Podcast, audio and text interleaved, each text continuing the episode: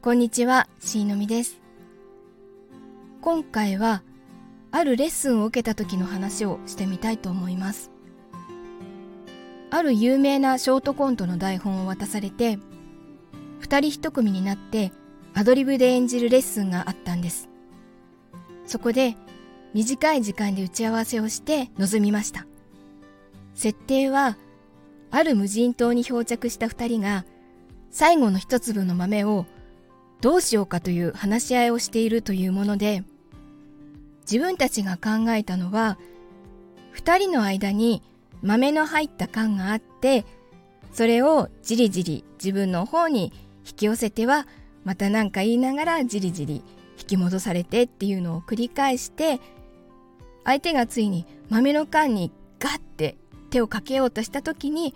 自分がその手を掴んで、演出家の方に向かって社交ダンスで踊る時に片手をこう組んで伸ばしてっていうポーズがあると思うんですけどあれをやったんです。そうしたら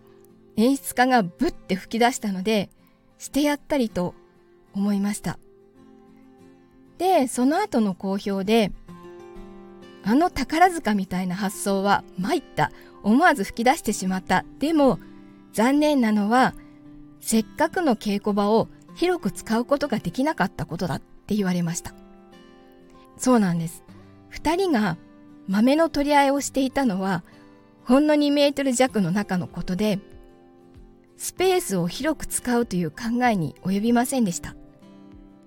今もし、あのショートコントをやるとしたら、